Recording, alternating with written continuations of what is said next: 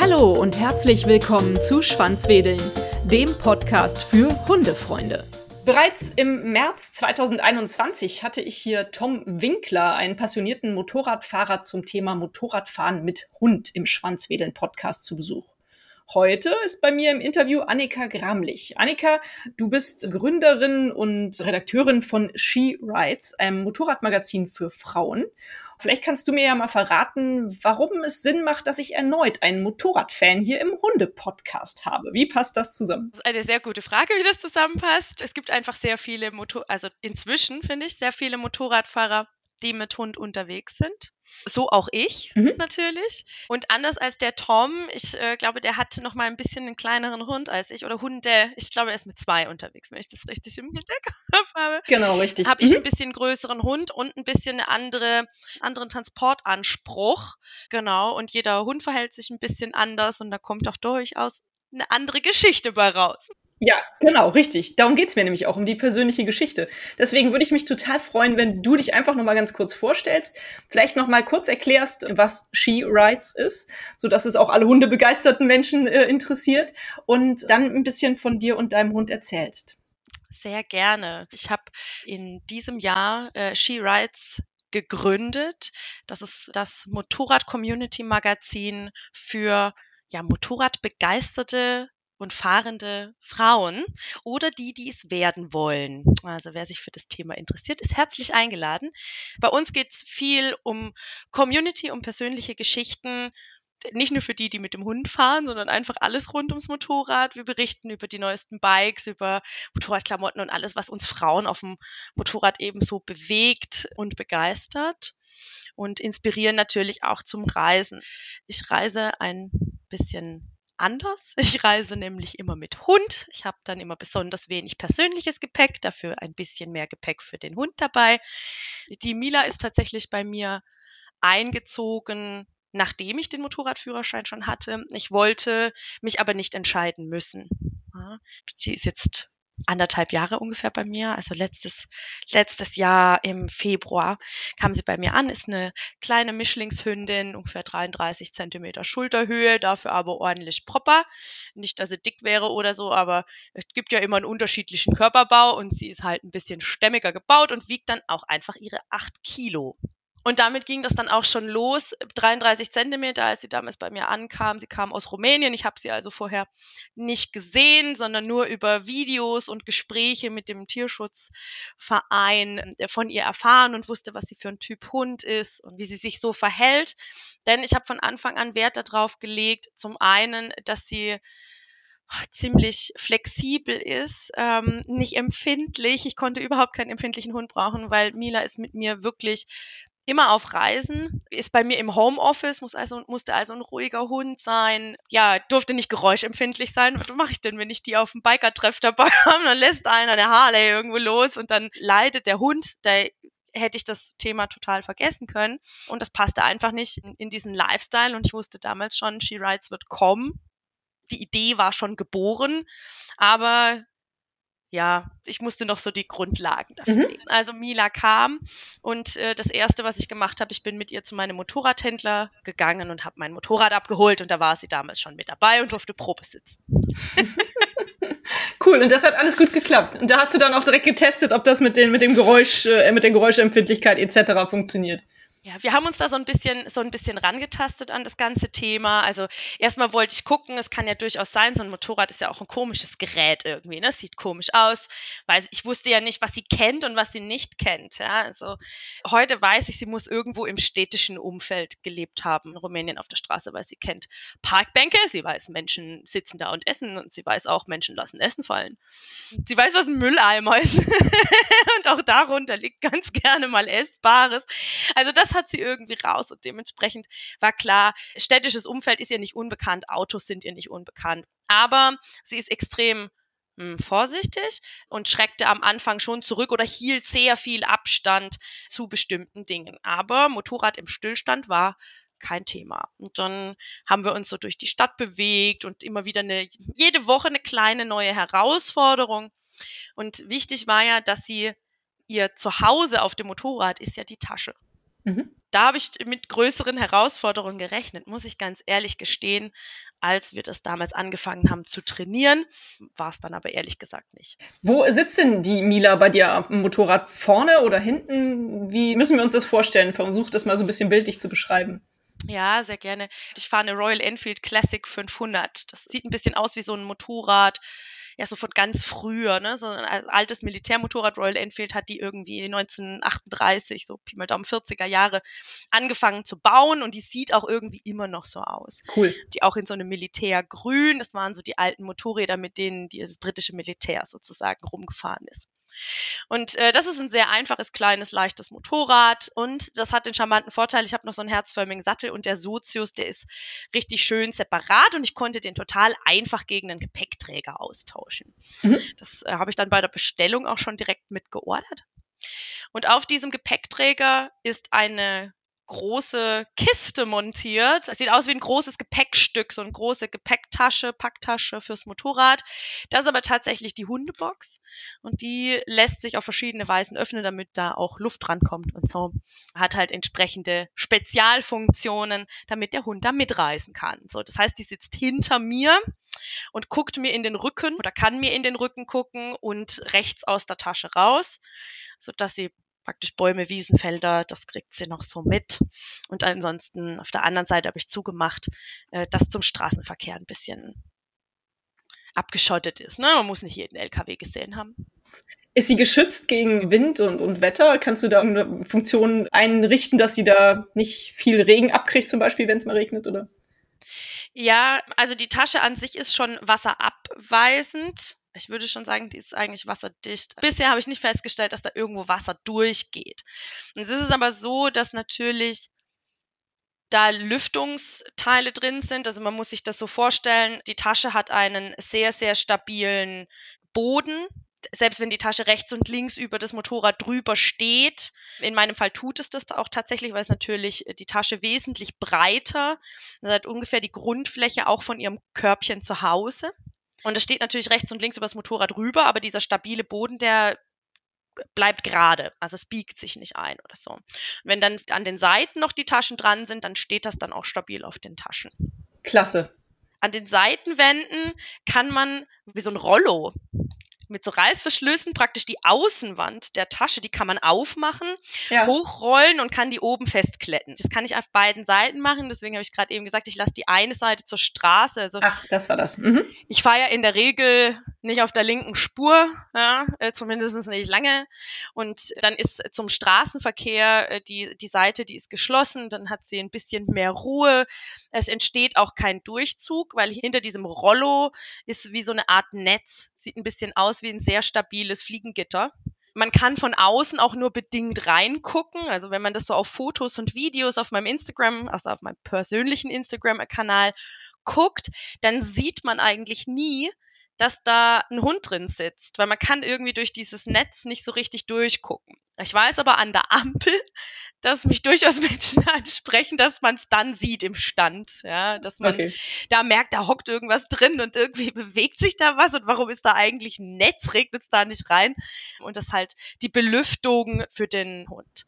Mhm. Man kann das auch so machen, dass sie dann oben rausgucken kann. Ich habe aber dieses Inlay, das es dafür gibt, das habe ich nicht, weil sie das stört und dann muss man auch mit Brillen und Ohrenschutz, also ich meine, ne, geht ja auch darum, ich will ja nicht, dass sie krank wird, wenn sie da mitfährt. Deswegen mache ich das nicht. Außerdem entspannt sie sich viel stärker, wenn sie in dieser Box drin ist und ruht während der Fahrt. Ich denke, dass sie da schon so wahnsinnig viele Einflüsse und Eindrücke mitnimmt, nur durchs Fahren und durch aus diesem Netz da rausgucken und die Gerüche und so, dass das durchaus anspruchsvoll genug ist. Alles andere können wir ja immer noch mal irgendwann einführen, wenn ich merke, dass sie da Bock drauf hat. Ja. Also ich habe dann auf der einen Seite diesen, diesen Rollo oben und auch oben den Deckel, also praktisch den Einstieg.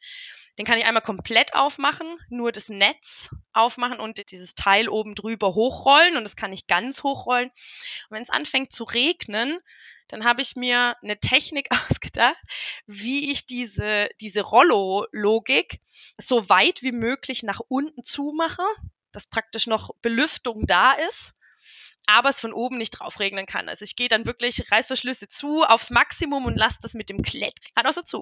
Und mhm. tatsächlich sind wir auch schon auf Reisen gewesen und haben das getestet bei Regen und es ist Sie war trocken, ich nicht so.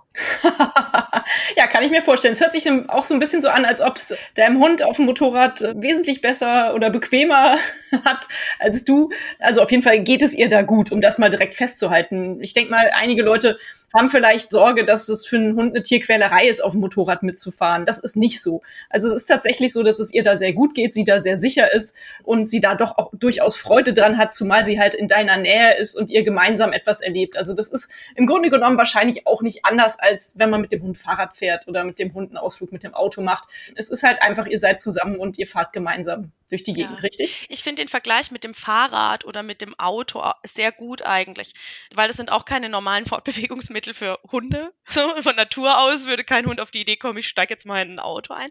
Mhm. Es gibt aber immer Hunde, die ja gerne Auto fahren, weil sie entweder die Assoziation haben, boah, wenn ich da einsteige, dann komme ich immer irgendwo an, wo es richtig cool ist und das macht immer mega Spaß. Und so habe ich das Mila auch antrainiert. Also unsere ersten Fahrten waren ganz, ganz kurze Fahrten aber zu irgendeiner schönen Gassi-Runde oder wir sind zu Freunden gefahren, wo ich weiß, den Kumpel, den mag sie total gerne. Und wenn sie den sieht, dann schmeißt sie sich schreiend vor Freude auf den Boden und so. Dann weiß ich, ich kann ihr eine Freude damit machen, wenn ich so einen kleinen Ausflug mache. Es sind keine großen Strecken, aber sie verknüpft das Motorradfahren mit einem positiven Erlebnis. Und wenn ich mich heute anziehe, die kennt ja meine Motorradklamotte, dann steht sie schon da vor, und stellt sich vor die Tür. Du gehst jetzt aber nicht ohne mich, oder? also die, die weiß das schon und sie ist total gerne dabei und auch total gerne auf Biker-Treffs, weil das sind immer so nette Leute, die kommen immer alle streicheln und mit Streicheln hat man sie ja sowieso immer im Sack sozusagen. da muss ich aufpassen, dass die nicht mal irgendwo hier jemandem hinterherläuft, weil der meine Wurst hat fallen lassen und, und gerne streichelt, weil sie trappelt dann ganz gerne neben so Leuten her. Ja. Trifft man auf Biker-Treffen mittlerweile viele Hunde? Wie ist das? Gelegentlich, also viele mhm. würde ich nicht sagen. Schon eher noch weniger, ja? Ja, also die Masse macht's nicht. Und dann kommt ja auch drauf an, es gibt zwar viele Hundebesitzer, die Motorrad fahren, aber nicht jeder davon hat seinen Hund dabei. Wenn ich einen Bernardiner habe, dann brauche ich auch gleich einen Beiwagen. da sitzt halt ein ausgewachsener Mensch, dann ich muss, muss was vergleichen, ja. Das ist ein ausgewachsener Mensch, den ich irgendwo unterbringen muss. Und da brauche ich wieder ganz andere Lösungen. Und jetzt ist halt so die Frage, will ich mit Beiwagen fahren? Weil es halt eine andere Art von Motorradfahren ist. Oder möchte ich das nicht? Und dann gibt es Leute, die sagen, ich brauche das meinem Hund nicht beibringen. Bei uns ist immer irgendwie jemand da, der sich kümmern kann oder auch mal bei einer längeren Reise die Pflege übernehmen kann und dann hat der Hund es gemütlich zu Hause, macht Urlaub bei der Oma oder so und dann geht das auch. Also das gibt's schon, aber ich werde sehr häufig darauf angesprochen auf jeden Fall und gefragt, gerade für die, die sich überlegt haben, ich habe das mal gehört, aber ich kann es mir nicht so vorstellen. Das kommt, das kommt sehr häufig vor. Mhm. Wie ist so, so allgemein das Feedback? Also auch von den Leuten, die dich vielleicht an der Ampel oder so ansprechen. Was sagen die so? Also ich hatte einmal ein Erlebnis an einer Ampel. Da fing der Typ an zu schimpfen. Und zwar hat Mila irgendwie durch dieses Netz, die hat ihn gesehen und er fuhr in einem Cabrio. Und ich weiß nicht, was da der Auslöser war, aber sie muss angefangen haben zu bellen es kann jetzt entweder sein, dass sie so, hallo, hier, guck mal, ich bin übrigens auch da, weil irgendwie die Nähe, weil es so nah war irgendwie. Ja. Vielleicht fanden sie das komisch. Vielleicht hat sie aber auch einfach keinen Bock mehr gehabt, weil das war so ein Tag, wir waren schon auf dem Rückweg, wir waren den ganzen Tag unterwegs, es war noch ganz am Anfang und ich, ich habe mich in so einen mega Feierabendverkehr in Berlin reingestellt. Und wir haben ewig im Stop and Go an irgendwelchen Ampeln. Und das ist einfach eklig. Das finde ich eklig, das findet sie eklig, weil da tut sich nichts, man kommt nirgendwo an, dauert alles ewig. Und wenn man dann schon so eine Stunde gefahren ist und dann noch eine Stunde durch ein Stop and Go muss, das ist eine relativ lange Etappe. Auch wenn ich nicht kilometertechnisch nicht weit gekommen bin, aber es ist eine recht lange Etappe. Und es könnte sein, dass sie es einfach doof fand und sich bemerkbar machen wollte und sagen wollte, äh, ich habe keinen Bock mehr übrigens. Aber ich konnte ja nichts machen. Wir waren auch so zehn Minuten von der Haustür weg und der fing da an an der Ampel, mir da irgendwie die Leviten lesen zu wollen, dass mein Hund hinten im Korb bellt. Ich mir dachte so, was soll ich jetzt machen an der Ampel? Auf der Mittelspur? so absteigen oder so mal nach meinem Hund gucken, dem ein Leckerli geben. Also ja, es gibt irgendwie Leute, die denken, sie, sie müssten da jetzt irgendwie ihren Senf an der Ampel dazugeben, was irgendwie wenig hilfreich ist. Ich habe aber öf öfter habe ich Kinder, die so vom Rücksitz aus ganz begeistert dann irgendwie, Mama, Mama, guck mal, ich glaube, die hat da einen Hund in der Tasche. Das gab es tatsächlich auch schon. Und an Biker-Treffs ist es eher Neugier und die Überraschung, dass sie so tiefenentspannt damit fährt. Kann die auch einfach, ich kann die in der Tasche festmachen, da sind hinten, innen in der Tasche sind so Ösen. Mit der Leine ganz kurz kann ich sie da festmachen, da kann sie nicht raus. Und dann liegt die da und chillt. Es gibt so geile Bilder von ihr, wie sie so mit dem Kopf auf der Tasche irgendwie so tiefenentspannt und sich denkt, oh geil, wann sind wir da? Ich, chill jetzt mal in der Sonne. Manchmal fragt sie mich auch und setzt sich neben das Motorrad und will dann in ihre Tasche, weil das ist ihr Bereich, ist wie der Korb zu Hause. Das ist ihr Ding und da weiß sie, da hat sie ihre Ruhe, da liegt sie bequem. Ich habe also die Innentasche dann ja auch mit Decken und Kissen ausstaffiert. Also Madame thront eigentlich da hinten. Eins von diesen Fotos möchte ich bitte für die Werbung für diesen Podcast auf meinen Social Media haben. Wir suchen Bildchen raus nachher auf jeden Fall. Super. Erzähl doch mal, du hast eben schon ganz am Anfang gesagt, du musst dich mit deinem persönlichen Gepäck natürlich ein bisschen einschränken, weil du Mila dabei hast und weil du natürlich auch Gepäck für Mila dabei hast, wenn ihr zusammen auf Reisen fahrt. Wie lange könnt ihr denn gemeinsam fahren? Wann muss man Pausen machen? Was habt ihr schon so für Touren gemacht? Also ich glaube, ich könnte sehr lange unterwegs sein, wenn ich okay bin, dass ich die nächsten Monate nur zwei T-Shirts im Gepäck habe, die ich einfach in, im Wechsel auswasche. also es ist ein bisschen die persönliche Leidensfähigkeit ist da gefragt. Also ich meine, Motorradfahrer sowieso sind ja grundsätzlich immer sehr minimalistisch unterwegs also manche. Ich habe schon auch einen Kumpel, der mit 90 Liter auf eine Dreitagestour fährt. Aber theoretisch, äh, die meisten sind doch sehr minimalistisch unterwegs, weil je weniger Gepäck ich dabei habe, das auch Gewicht und man muss das ja alles auspacken und wieder einpacken. Und nach jeder Reise stellt man fest, wer schon mal mit Backpacken war, der kennt es auch. Du hattest am Ende sowieso irgendwie immer zu viel dabei. Ja, hast die Hälfte Richtig. nicht gebraucht. Ja. Deswegen, also ich könnte sehr lange unterwegs sein. Das längste, was ich mit Hund gemacht habe, war ein langes Wochenende. Also Freitag in der Früh los, Montagabend nach Hause. Mhm. So. Auch schön. Da sind wir damals durch Polen gefahren. Das war auch so ein langes Wochenende im Dauerregen. Oh, naja. Deswegen also. weiß ich, Tasche dicht. okay.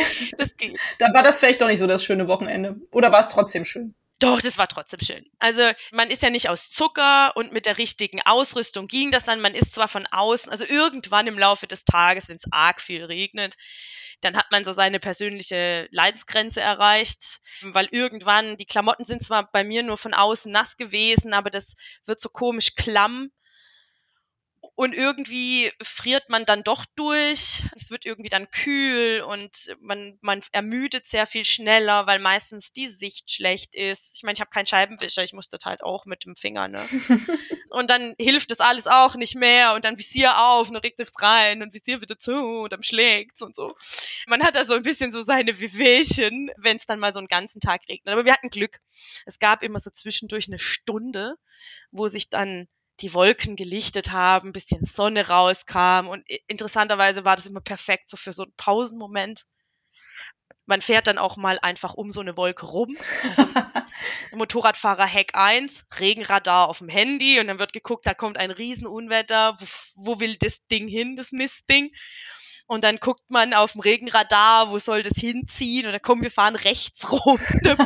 Vielleicht schaffen wir es, um die Wolke rumzufahren. Das haben wir dann schon auch gemacht. cool, Faxen. lustig, ja. Ähm, und dann geht das. Schön. Was ist denn so deine schönste oder verrückteste Geschichte, die du so mit äh, Motorradfahren mit Mila verbindest? Wenn ich mit Hund unterwegs bin, ist einfach auf jeder Tour ist irgendwas. Ich glaube, eine lustige Geschichte. Das liegt jetzt nicht an Mila, aber Mila hat die ganze Situation nochmal getoppt. Ich habe mich im Thüringer Wald verfahren. Meine Eltern wohnen in Süddeutschland Und wenn ich da runterfahren will, ich will nicht mit meinem Motorrad auf die, äh, auf die Autobahn. Ich habe kein Windschild dran. Das will ich aus optischen Gründen nicht. Also halte ich das aus und fahre aber lieber Landstraße und äh, mache dann aus so einer 600 Kilometer Tour lieber zwei Etappen mit einer Zwischenübernachtung und plane das so für mich als Reise, kleine Reise mit ein. Und da muss ich immer durch den Thüringer Wald. Und das ist so ein, so ein Abschnitt, wo ich irgendwie einfach nicht checke, warum ich da A, selbst mit Navi, nie weiß, wo ich lang mache. also, ich krieg das einfach nicht hin. Also hinzus ging das noch irgendwie, warum auch immer. Und rückzus habe ich den totalen Mist zusammengefahren. Da hat das Navi irgendwo zu spät vielleicht gesagt, rechts, dann habe ich ein anderes halbrechts genommen und dann wurde das einfach nur immer schlimmer. Der Tag wurde immer später und mein Tank wurde immer leerer. Ich habe mich nicht an meine eigene Faustregel gehalten, tanke, wenn du kannst, nicht wenn du musst. Was, die, was das Dümmste war, da war ich einfach zu faul an der Tankstelle, weil ich mir dachte, da ist noch so viel Sprit drin. Ich mache das nicht. Und dann ging im Thüringer Wald die Reserveleuchte an und oh. ich verfiel ah. total in Panik. Ich habe mich verfahren, der Tank war leer, wir waren ewig unterwegs und ich dachte mir so, Mila hat keinen Bock mehr, ich habe Hunger, die hat Hunger jetzt wird's richtig übel. so, jetzt ist, jetzt ist gleich Halsnase, Oberkante, wir geben gleich auf. Ich war echt kurz davor, mein Hotelzimmer in Weimar zu stornieren und irgendwo so eine Pension aufzusuchen, irgendwie übers Internet noch schnell irgendeine Privatunterkunft oder so zu finden. Und ich habe dann versucht, eine Tankstelle zu finden und es hat, es war irgendwie, ging auf 18 Uhr zu und es war Tankstelle zu, gibt's gar nicht mehr, ist geschlossen. Tankstelle geschlossen, weil schon so spät. Und da denke ich mir, es ist doch noch gar nicht so spät, ich weiß gar nicht, was ihr habt. Und ich fuhr in diesem Dorf auf und ab und rechts und links und finde die Tankstelle nicht, bis ich irgendwann gecheckt habe, das ist irgendwie, sieht aus wie eine Baustelle. Da war mal eine Tankstelle. Und dann habe ich angehalten und auf meinem Navi irgendwie versucht, mich da wieder rauszuloten und irgendwie einen besseren Weg zu finden. Da kam ein Mann auf mich zu aus einem großen Bauernhaus und sprach mich an und meinte so, ja, also Berliner Nummernschild, wie ich mich denn hierher verfahren hätte. da kommt ja nie einer vorbei.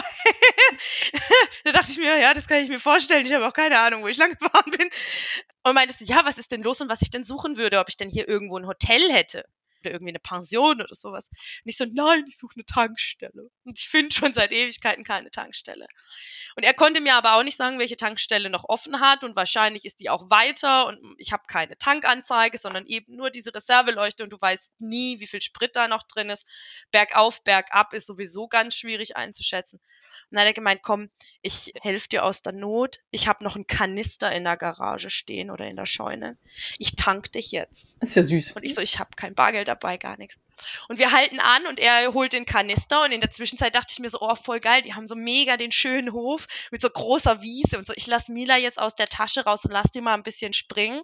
Und ich hol den Hund aus der Tasche und in dem Moment standen die Kinder da. Der hatte irgendwie drei Kinder, die dann da standen und voll abgegangen sind. Und dann hat Mila erstmal so eine halbe Stunde mit den Kindern in der Wiese rumgetobt Süß. und geschmust und gespielt, während ich mich mit den Eltern unterhalten habe und der Mann mir mein Motorrad getankt hat. Ach, wie cool. Also das war wirklich man glaubt gar nicht, wie, wie lebensrettend manche Menschen da reagieren, weil ich hätte wirklich, es wäre, das Risiko war da, dass ich unterwegs einfach liegen bleibe, hm. wenn ich keine Tankstelle finde. Ich habe mir echt den Arsch gerettet. Und der Hund hat dann nur dazu beigetragen, dass bei allen die Laune wieder hochgegangen ist. Wie schön. Ich war ja völlig am Limit. Ja. Ja, das können Hunde ja allgemein gut. Ne? Also ich ähm, erlebe das auch immer wieder so, ja, mit meiner kleinen Bürohündin während der Arbeit, wenn ich Stress habe, dass das einfach, dann kann zwischendurch einfach so die Laune heben. Das ist so schön. Ja, der beste Therapeut, den ich je hatte, ist Mela. Super. das ist doch mal eine tolle Aussage. Aber zum Tankstellenthema nochmal zurück. Mir ist mal was Ähnliches passiert. Im tiefsten MacPom, keine Ahnung, ganz am Anfang meines Studiums, irgendwie auch mein erstes eigenes Auto. Ich dachte auch so, ja, jetzt muss ich ja noch nicht tanken, kann ich ja gleich machen. Und dann habe ich aber auch überhaupt nicht überlegt, dass das halt hier nicht Metropolregion Köln irgendwie ist. irgendwie halt auf dem, auf dem Land und irgendwie auch am Samstag Richtung 16 Uhr machten da auch schon die Tankstellen teilweise zu. Und irgendwie hatte ich da noch eine Tankstelle, das war mein letzter Ausweg. Und da kam ich an und die war halt aber dann auch schon geschlossen, irgendwie, weil ich halt nach 16 Uhr da war. Damals äh, haben die anscheinend auch schon um 16 Uhr zugemacht. Und da habe ich vor der Tankstelle im Auto übernachtet. Also du bist nicht die Einzige, der solche Sachen passieren. Das schon mal dazu. Leider hatte ich, da kein Hund dabei. Das wäre wahrscheinlich auch schön gewesen. Aber dann hätte man wenigstens was zum Kuscheln ja. gehabt, dann wäre es auch nicht so kalt geworden. Und nicht so unheimlich, genau. Stimmt. Ja, ja, Also, also mit dem im Motorrad übernachten kann ich ja nicht. Und ich habe aufgrund des Platzmangels, also weil du vorhin gefragt hast, wegen Gepäckmenge, ich würde total gerne campen gehen aber ich krieg das Zelt Isomatte nicht auf dieser Standard-Hecklösung äh, raus. Wir sind jetzt gerade dabei, eine Konstruktion selbst zu entwickeln, mhm. um den Gepäckträger zu verlängern. Also man wird auch erfinderisch. Cool. weil, also was nicht in die Tüte kommt, ist, dass Mila einfach nicht mitfährt. Mhm. Finde ich gut. Weil ich glaube, campen sie, glaube ich, auch ganz cool.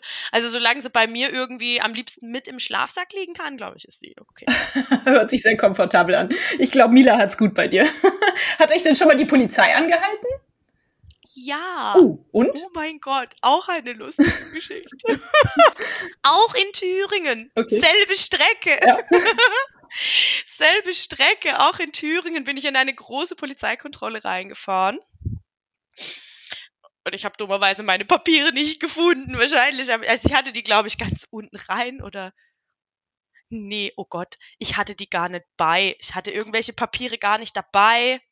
Aber ich hatte das auch selber gar nicht mehr auf dem Schirm. Ich wusste nur, da wo mein mein Führerschein hatte ich noch griffbereit, aber alles andere hatte ich ganz tief blöd dumm in diese Tasche reingesteckt. Und das ist mit so Klettverschlüssen und Haken und Ösen festgemacht, bis ich das auseinandergepackt habe und die ganzen Drybags da rausgeholt habe und da dran gekommen.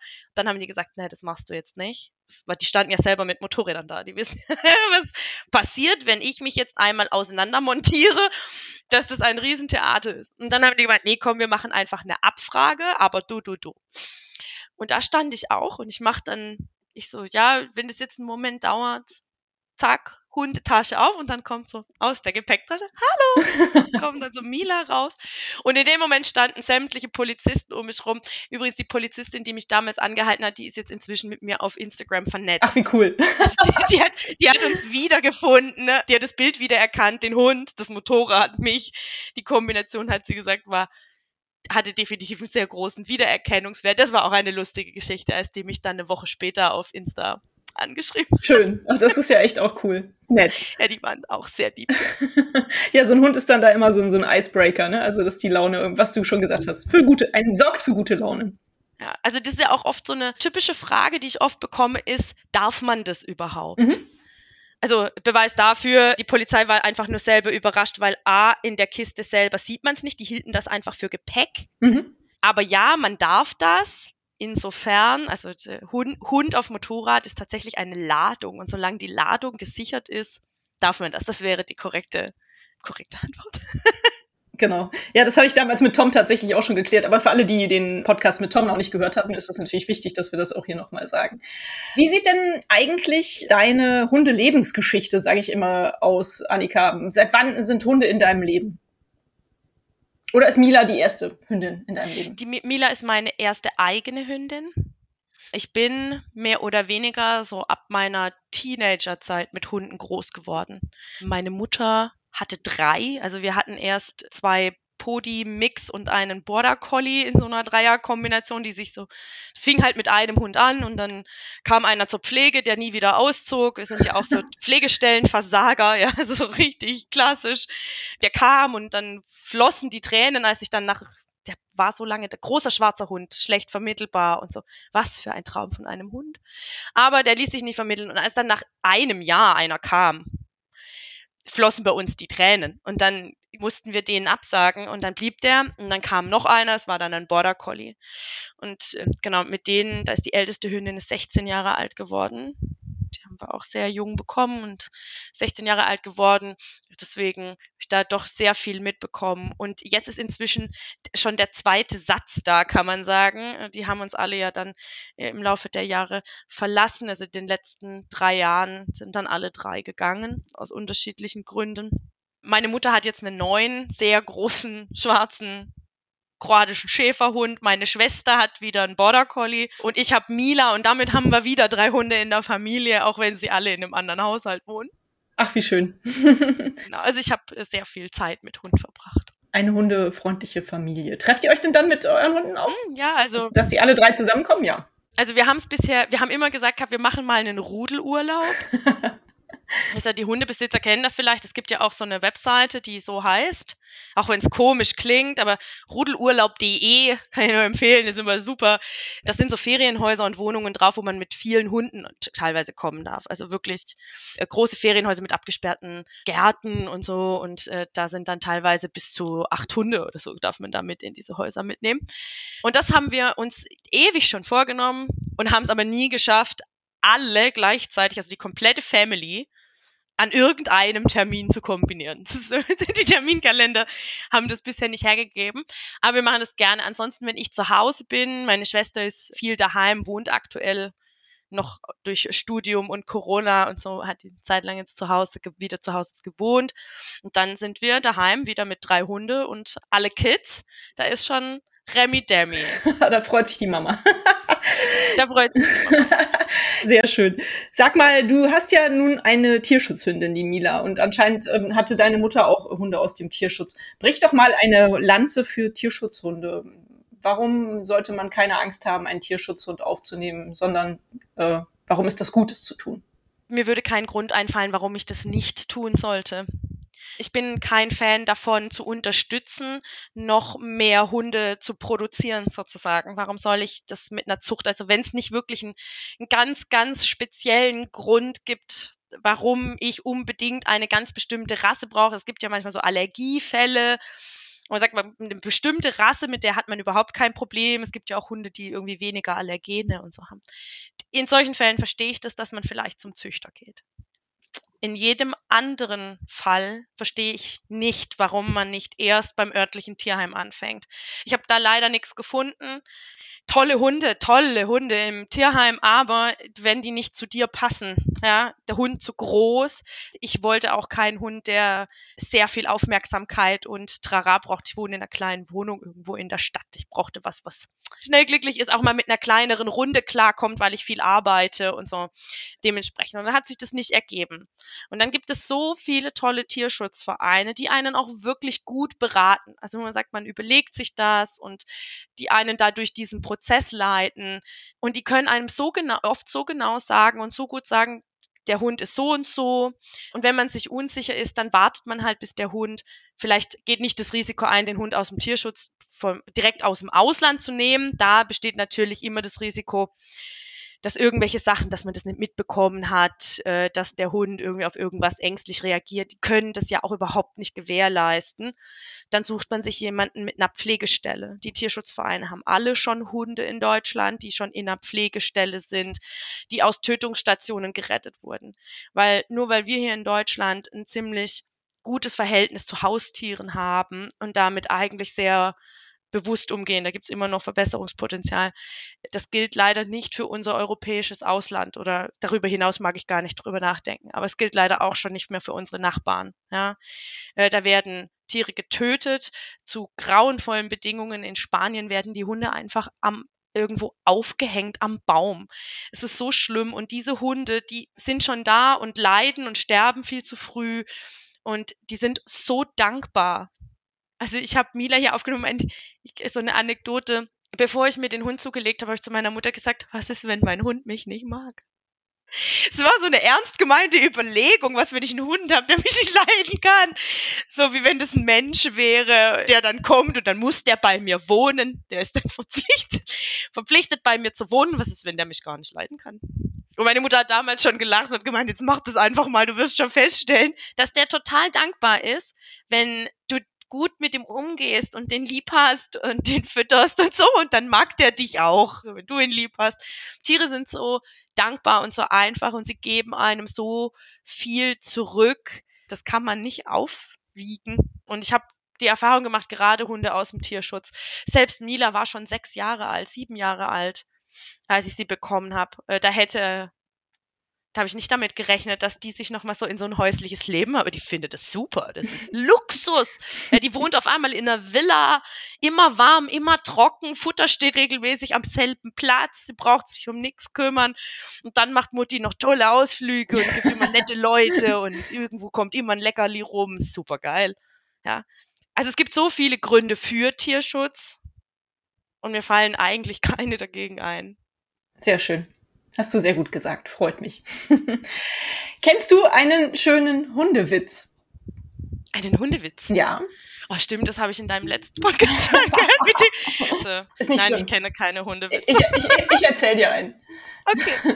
Wenn dir ein Vogel auf den Kopf kackt, sei nicht traurig. Sei froh, dass Hunde nicht fliegen können. Oh, ja. Der Schiss wäre größer. ja. Einen schönen Witz. Ich glaube, es hat ein Comedian gesagt, wo Mhm. gerade alle auf TikTok auch so Videos drehen. Stell dir mal vor, du bist ein Außerirdischer, kommst auf die Erde. Und dann siehst du zwei Lebewesen, oder eine dem anderen die Kacke in einem Beutel hinterher trägt. Was denkst du, wer ist der Chef? Das ist kein Witz im klassischen Sinne, aber das ist mir auf dieses mit dem Hundekacki ist mir das doch direkt eingefallen. ja, definitiv. Der ist sehr gut. Tatsächlich habe ich den auch schon mal gehört, aber ich finde ihn wieder sehr gut. Ja, Also schön. treffend. Vielen Dank, liebe Annika. Der hat auf jeden Fall den Podcast bereichert. Das finde ich gut. Was ich meine ähm, Interviewpartner auch immer frage, ist, ob sie einen Top-Tipp für Hundehalter haben. Eigentlich sind alle Leute, die ich hier interviewe, immer Leute, die sehr viel Erfahrung mit Hunden haben. Nun hast du auch schon dein ganzes Leben mit Hunden verbracht. Hast du irgendwie so eine Art Tipp, wo du immer so denkst, so, oh, das würde ich am liebsten den meisten Hundebesitzern eigentlich so mal sagen, wenn ich irgendwie so die, die beim Spaziergehen sehe oder treffe. Das ist was, was mir immer mal wieder auffällt. Gibt's da was? Ich wäre schon total dankbar. Die Leute würden ihrem Chef die Kacke im Beutel hinterhertragen. So ein typisches Berliner, Berliner, den Großstädte fällt das extrem auf. Nee, ich bin auch nicht der Erziehungsprofi. Ich muss ganz ehrlich gestehen, dass ich mir meine Top-Tipps immer bei meiner Mutter hole, die äh, selber Trainer und mehrere Therapiehunde ausgebildet hat und solche Sachen. Wow. Da hole ich mir dann, wenn ich merke, ich habe hier ein Defizit und ich habe mit, ich, Mila ist ein verwöhntes Stück. Ja? nicht falsch verstehen. Ähm, ich bin, glaube ich, nicht die richtige Ansprechpartnerin. Aber ich habe einen Top-Tipp für alle, die sich, die gerne Motorrad fahren möchten und den Hund mitnehmen wollen. Es gibt ganz viele verschiedene Gepäcksysteme, wo es für jeden den, das Richtige gibt. Auch für größere Hunde, also durchaus 40 Zentimeter Schulterhöhe. No problem. Gibt es Gepäcklösungen? Und ich habe meine Gepäcklösung, ich habe die mir ins Wohnzimmer gestellt und habe die als Spielzeug benutzt. Zum, Ein zum Eingewöhnen für den Hund und habe Mila Kreise um die Tasche drehen lassen, Leckerlis in der Tasche versteckt, also die Decken reingelegt und Suchspiele und sowas gemacht. Und immer mit der Tasche. Und als ich die Tasche das erste Mal aufs Motorrad gepackt habe, war die Tasche ja ihr Freund. Also das war ja Spiel, war ja Spielzeug und es gab ja immer Leckerli in der Kombination. Das hat sich bewährt und es hat sich langfristig bewährt, weil ich wusste, egal wo ich bin, ich habe die Tasche auch im Zug als Transportmittel dabei. Ich weiß, egal wo ich bin, wenn die Tasche dabei ist, hat sie keine Angst. Ich kann sie da reintun, ich kann das Ding zumachen und kann sie damit rumtragen. Und auch in komischen Situationen, zum Beispiel an vollen Bahnhöfen, da ist sie gar nicht gern, ist das ihr Anker. Und damit erleben wir jedes Abenteuer, aber nur mit der Tasche. Ja, cool. Sehr schön. Klasse. Wie lange hast du die in deiner Wohnung gehabt zum, als Spielzeug, bis du sie dann das erste Mal auf dem Motorrad benutzt hast? Das ging tatsächlich relativ schnell. Okay. Die Tasche kam und stand dann erstmal eine Woche rum. Also keine Zeit und keine Muße. Im Motorradsaison war noch so weit weg. Die stand da so eine Woche rum und ich habe einfach mal geguckt. Es hat sie nicht interessiert. Es war einfach nur irgendein Ding, das da rumsteht. Und dann haben wir das so zwei Wochen gemacht und dann wurde das Wetter besser. Und ich glaube, deswegen habe ich dann gesagt, komm, ich gehe jetzt einfach mal den nächsten Schritt. Passiert ja nichts, Tasche aufs Moped. Schritt eins erstmal Tasche ruf, Hund drin, bisschen Leckerli, Tasche zu, Tasche wieder auf, Leckerli und das Ding wieder runter. Also wir sind gar nicht gleich losgefahren. Und das habe ich zwei, dreimal gemacht, bis ich einfach das Gefühl hatte, das ist ihr eigentlich egal. Das ist eigentlich mehr so ein, das ist eigentlich nur für, ich habe das eigentlich nur für mich gemacht, dieses Theater, damit ich wusste, wie weit kann ich mit ihr gehen? Was ist noch okay für sie und wo ist ihre, ihre Grenze erreicht? Das heißt, sie hätte das gar nicht gebraucht. Ich hätte das nach einmal testen hätte ich schon direkt nächsten Schritt machen können. Aber da ist jeder Hund anders, kann man, glaube ich, nicht pauschal sagen, sie war halt sehr flott. Mhm. Also man darf seinem Hund auch manchmal was zutrauen. Ich glaube, ist auch so ein Tipp. Ja, prima. Annika, äh, es hörte sich eben so ein bisschen an, als ob ich auch noch mit deiner Mutter meinen Podcast machen sollte. da können wir ja noch mal im Nachgang drüber nachdenken. Äh, meine letzte Frage an meinen Interviewpartner geht immer nach einem Buchtipp. Hast du einen schönen Buchtipp? Kann gerne mit Hund und Motorrad zu tun haben oder auch nur mit Motorrad oder nur mit Hund oder mit irgendwas ganz anderem. Vielleicht hast du einen coolen Buchtipp für meine Hörerinnen. Die Bücher sind erhältlich bei booklooker.de, dem Marktplatz für Bücher. Ich habe eine schöne Motorradgeschichte. Mhm. Das ist eigentlich ein Kinderbuch. Das Mädchen auf dem Motorrad.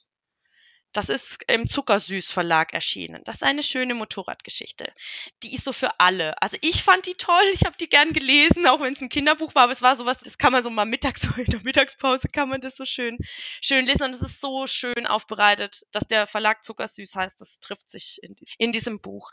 Ein Buch mit Hund oder über eine Hundereise tatsächlich nicht. Wie gesagt, meine Mutter wäre dann der die hat wahrscheinlich Palette und die drückt mir dann ab und zu was in die Hand oder fotografiert mir Sachen aus Büchern ab, damit ich mir das äh, lesen kann. Klickertraining, Bücher, da gibt's ja auch zig verschiedene und ähm, ich finde, man darf da auch mal äh, querbeet in jedes Buch einfach mal reinlesen. Es hat jeder nochmal einen anderen Tipp vielleicht parat, der jetzt in dem anderen Buch anders beschrieben war und man kommt dann eher mit dem einen als mit dem anderen klar. Deswegen. Das stimmt auf jeden Fall. Aber das Mädchen auf dem Motorrad nehme ich sehr gerne als Tipp von dir auf. Annika. Role Model Book. Sehr gut. Annika, vielen, vielen Dank für die Zeit, für das tolle Interview, was wir hier geführt haben. Ich empfehle den Hörerinnen gerne mal auf deine Seite zu gehen. Vielleicht kannst du uns nochmal nennen, wie man da hinkommt und wie oft dein Podcast auch veröffentlicht wird. Mich und Hund äh, findet man unter auf Instagram als Nika Loves Bikes, äh, immer mit Unterstrich dazwischen. Mhm. Und She Rides findet man als sherides.de in einem Wort auf Instagram, auf Facebook, überall und auf allen Podcast-Plattformen auch als She Rides Podcast. Super. Und wir gucken mal so ein, zwei Mal im Monat. Super, das ist eine, eine gute Marke. Prima, vielen Dank für das nette Gespräch und äh, lass uns einfach mal in Kontakt bleiben. Bis bald, liebe Annika. Tschüss. Sehr gerne, vielen Dank. Tschüss. Und ich sage auch vielen Dank fürs Zuhören heute. Hat euch dieser Podcast gefallen? Dann teilt ihn doch mit euren Freunden und gebt mir eine 5-Sterne-Bewertung, denn nur so werden auch andere Hundefreunde auf den Podcast aufmerksam. Nun knuddelt euren Hund und gebt ihm ein Leckerchen und sorgt für ein Schwanzwedeln. Bis zur nächsten Folge. Wuff und tschüss.